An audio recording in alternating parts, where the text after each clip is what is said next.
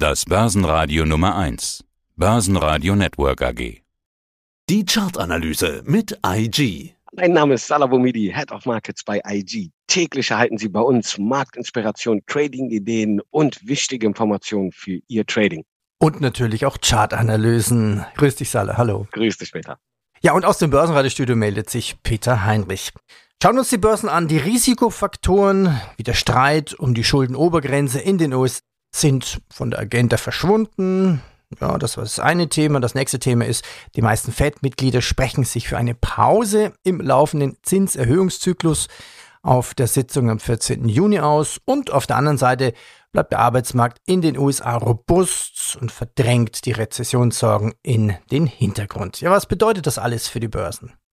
Ja, du hast diese wichtigen Themen angesprochen. Okay, fangen wir mal mit dem Schuldenstreit an. Das war doch mal ein ganz schlechter Hollywood-Film, mal ganz ehrlich. Das war doch klar, dass wir hier irgendwann oder relativ schnell eigentlich zu einer Einigung kommen. In Amerika brauchen wir noch ein bisschen Drama.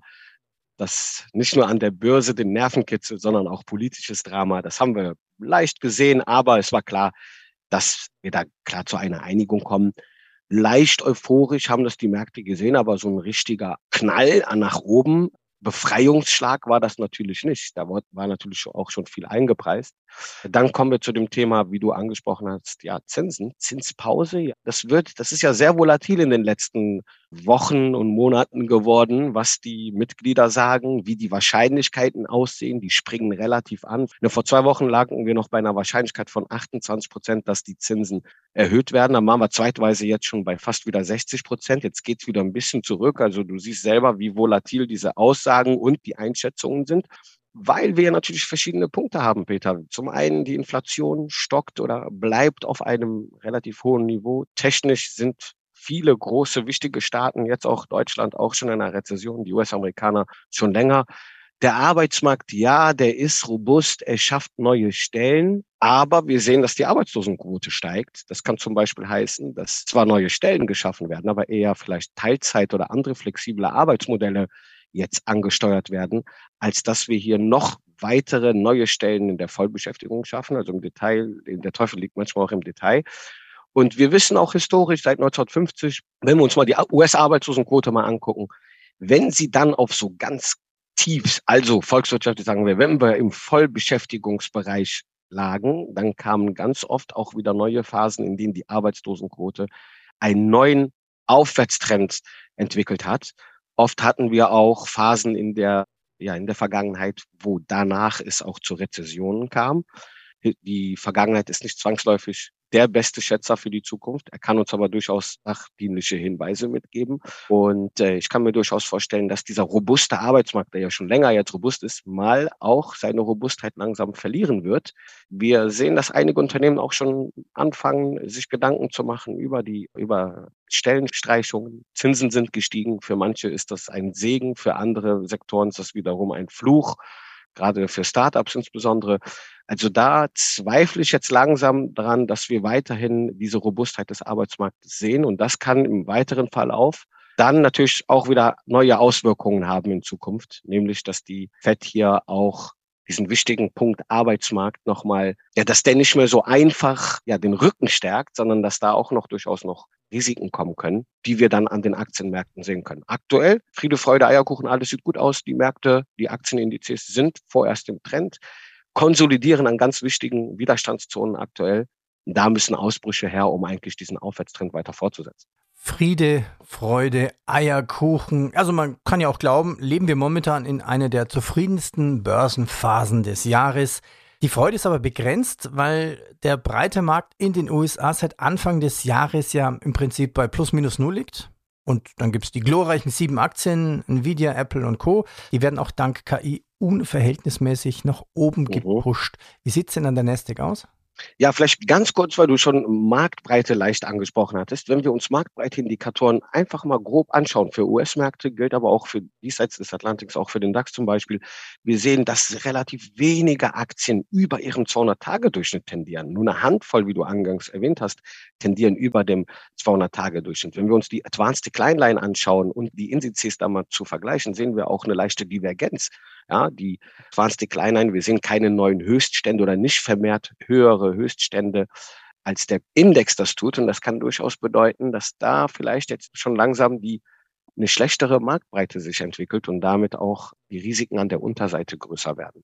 Aber was macht der Nasdaq? Du hast es, das war eigentlich die Grundfrage, die wir eigentlich besprechen wollten jetzt. Und der ist in einem schönen Aufwärtstrend. Klar, die KI, ich sage immer so, KI oder AI, also künstliche Intelligenz, all die Themen, die da jetzt hinzukommen, die stützen so eigentlich den Technologiesektor. Da kriegt der Technologiesektor ein bisschen Glück, sage ich mal. Denn äh, ja, bei steigenden Zinsen, das Umfeld, was ja eigentlich eher negativ für äh, Technologiewerte steht, wird jetzt mal ausgeblendet. Und ja, Nvidia haben wir gesehen oder andere, die ziehen hier natürlich stark an und geben auch nochmal so eine Euphorie grundsätzlich für den Technologiesektor. Charttechnisch haben wir neue Ausbrüche über die 14.000 jetzt geschafft, auf Wochenbasis relativ wichtig und setzen hier sogar die Rallye weiter fort. 14.563,5 Zähler, so taxiert IG gerade vorbürstlich noch den Nasdaq und ich kann mir durchaus vorstellen, dass wir heute nochmal an die 14.600 Punkte Marke gehen können und kurzfristig leichtes bullisches Momentum weiterhin entfalten können. Viele charttechnische Indikatoren deuten darauf vorerst und die aktuelle Marktstimmung. Auch wenn wir sehen, dass viele Leute short eingestellt sind, kann das durchaus auch als Kontraindikator gesehen werden und hiermit durch ein Short Squeeze eigentlich der Nasdaq oder andere auch andere weitere Aktienindizes jetzt weiteren Verlauf vorerst steigen. Vorsicht aber, wir sind jetzt im Mitte des Jahres, Sommerloch, niedrigeres Volumen durchaus, kann durchaus die Volatilität auch nochmal anziehen. Also wir könnten durchaus eine höhere Schwankungsintensität in den nächsten Wochen äh, vor uns haben. Das sollten insbesondere Trader dann natürlich im Blick haben. Zur Vollständigkeit, wie sieht es denn beim DAX aus? Auch kommendes Sommerloch, welche Marken sind wichtig? Ja, beim DAX sieht es leicht anders aus als im Nasdaq. Zwar haben wir eine schöne Rallye oder einen schönen Aufwärtstrend jetzt schon seit Jahresbeginn gesehen, aber wir konsolidieren zwischen 16.300 und 15.800 Punkte. Das sind die entscheidenden Stellen. Und wenn wir nach oben hin nachhaltig ausbrechen, könnten wir sogar in diesem Jahr ein neues Allzeithoch schaffen. Aber du siehst es selber in den letzten Wochen, leider nein, leider gar nichts. Wir tendieren in dieser Range und haben sowohl an der Unterseite die 15.8 nicht nachhaltig nach unten preisgegeben, was durchaus ein Zeichen für die Stärke im Markt ist. Aber wir haben auch nicht diesen Trend jetzt weiter entfaltet, weil wir nicht über 16.300 nachhaltig liegen.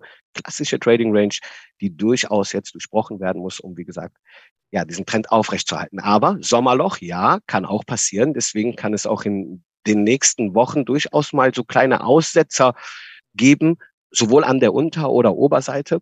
Ich kann mir eher vorstellen, dass wir jetzt leicht drüber tendieren können, dass wir mal über die 16,4, 16,5 kommen oder gar leicht fast das Allzeithoch beziehungsweise das Allzeithoch kurz mal antesten, würde aber nicht zwangsläufig bedeuten, dass wir hier nachhaltig drüber schließen. Also der, derjenige, der etwas kurzfristiger am Markt ist, Trading, Swing Trading, der kann sich durchaus an der Oberseite zum Beispiel dann nach 16.300 positionieren, um diesen Aufwärtstrend fortzusetzen. Umgekehrterweise kann ich auch sagen, wenn wir die 15.8 jetzt mal deutlich nach unten durchbrechen, also nachhaltig auf Wochenschlusskursbasis, dass ich hier durchaus nochmal so einen Rücksetzer sehen kann. Gleitende Durchschnitte nutze ich da gerne. Die sind jetzt alle aufwärts tendierend und so Rücksetzer könnten durchaus neue Kaufsignale geben, um dann wieder diese Range fortzusetzen. Solange der Trend jetzt intakt bleibt, würde ich nicht gegen den Trend agieren, sondern erst, wenn, wie gesagt, diese wichtige Schaltstelle 15.8 nach, nachhaltig nach unten hin durchbrochen wird. Apple hat ja sein großes Entwickler-Powwow momentan. Jetzt wird eine virtuelle Computerbrille vorgestellt. Naja, dieser Hype um VR-Brillen, der ist eigentlich schon längst vorbei. Jetzt kommt Apple daher. Vielleicht macht die Apple alles richtig? Du hast recht, du bist auch ein Kenner der Technologien. VR-Brillen gibt es jetzt schon seit geraumer Zeit. Viele Zocker, also Leute, die gerne mal PlayStation oder andere Konsolen spielen, kennen sich schon aus, kennen auch VR-Brillen. Da sind die ehrlich gesagt jetzt nicht wirklich aus den Händen gerissen worden. Kostentechnisch auch teuer. Aber bei Apple müssen wir ja was ganz Klares festhalten. Die stehen immer gern für Überraschungen, können auch, auch oft Dinge anders machen. Deswegen würde ich jetzt nicht direkt sagen, da haben sie einen Trend verschlafen, wo sie jetzt hinterherkommen. Es ist der Use Case beziehungsweise die, den Zweck, den dann Kunden durchaus nutzen können. Wir wissen, dass Apple natürlich stark mit seinen Basiseffekten immer arbeitet. Das heißt, wenn man das in das Apple-Umfeld integrieren kann und man wiederum einen Mehrwert daraus schafft, und das sieht aktuell noch danach aus, müssen wir mal natürlich sehen, wie das im Markt auch ankommt, dann kann ich mir durchaus vorstellen, dass man hier einen neuen Absatzmarkt findet. Und Apple lässt sich sowas auch gerne ordentlich bezahlen. Man, die Zahlungsbereitschaft der Kunden der Apple-Fans ist durchaus hoch für mich immer merkwürdigerweise unabhängig vom Einkommen. Also man ist gerne zahlungsbereit bei Apple als Kunde und das kann durchaus auch im weiteren Verlauf der Fall sein. Mhm. Charttechnisch sieht die Aktie in einem super starken Trend aus, hat sich aus diesem wöchentlichen Abwärtskanal schon seit geraumer Zeit, seit Anfang des Jahres gelöst und hat ja neue Kaufsignale ausgeführt. Wir könnten durchaus jetzt im weiteren Verlauf auch in Richtung der 200er Marke gehen. Dieser weiter hält. Klar, Korrekturen kann es immer wieder geben, aber auch hier chartech die Tests zur Rückkehrbewegung zu einem Durchschnitt, zum Beispiel in Richtung 162, 64, 164 US-Dollar. Wenn wir da nochmal ein Pullback sehen, kann das durchaus sogar neue Kaufsignale geben, die neue Hochs jetzt im weiteren Verlauf entwickeln können. Lass uns noch zwei Aktien besprechen, die in den letzten Tagen aufgefallen sind. Am Freitag war die Deutsche Telekom plötzlich 9% im Minus. Der Grund war eine Meldung von Amazon. Amazon möchte natürlich auch in den Telefonmarkt einsteigen. Und natürlich ist die Telekom mit US T-Mobile in den USA ein wichtiger Player. Also die Strafe folgte minus 9%. Am Montag hat sich die Aktie schon wiederholt, war DAX Gewinner mit 2% plus. Wie sieht es denn charttechnisch aus bei beiden Aktien? Ja, heute gibt es auch wieder leicht nach, ja, 1,26 Prozentpunkte tiefer. Ja, ich finde, die Nachricht ist ein bisschen überbewertet. Klar, muss man da aufhorchen, wenn Amazon jetzt auch in diesen, in den Telekommunikationsbereich will, wenn Amazon allgemein sich noch mehr diversifizieren will und sieht natürlich selber, defensive Sektoren wie der Telekommunikationsbereich sind durchaus auch eine Art Versicherung für Unternehmen, wenn wir doch in eine mehr, äh, ja, in eine Rezession oder in mehr Unsicherheit am Markt kommen, dann ist natürlich der defensive Sektor gerne gefragt. Und diesen Anteil, diesen Teilsektor möchte sich Amazon natürlich auch einverleiben und diversifizieren. Das ist gut für Aktionäre von Amazon kurzfristig anscheinend schlecht für ja, Deutsche Telekom Aktionäre, aber ich denke, dass man da durchaus echt nicht Äpfel mit Birnen vergleichen muss. Die Telekom fokussiert sich ja ausschließlich auf diesen Bereich und ist da ein starker Player. Der Trend ist immer noch aufwärts gerichtet. Ich sehe das durchaus als Möglichkeit für neue Kaufsignale. Wenn wir jetzt hier über die 19 halten, einen Boden finden, dann kann das durchaus auch mal ein Auftakt sein für eine Fortsetzung der Rallye. Denn ganz klar ist, defensive Werte. Wohin fließt das Geld aktuell in defensive Sektoren? Und der Telekommunikationsbereich gehört dazu und ebenfalls auch eine Deutsche Telekom. Salah, danke dir. Ich habe dir zu danken, Peter. Vielen Dank. Soweit der Podcast von IG. Analysen, die Märkte, Charts und Webinare unter IG.com. Börsenradio Network AG. Das Börsenradio für Privatanleger.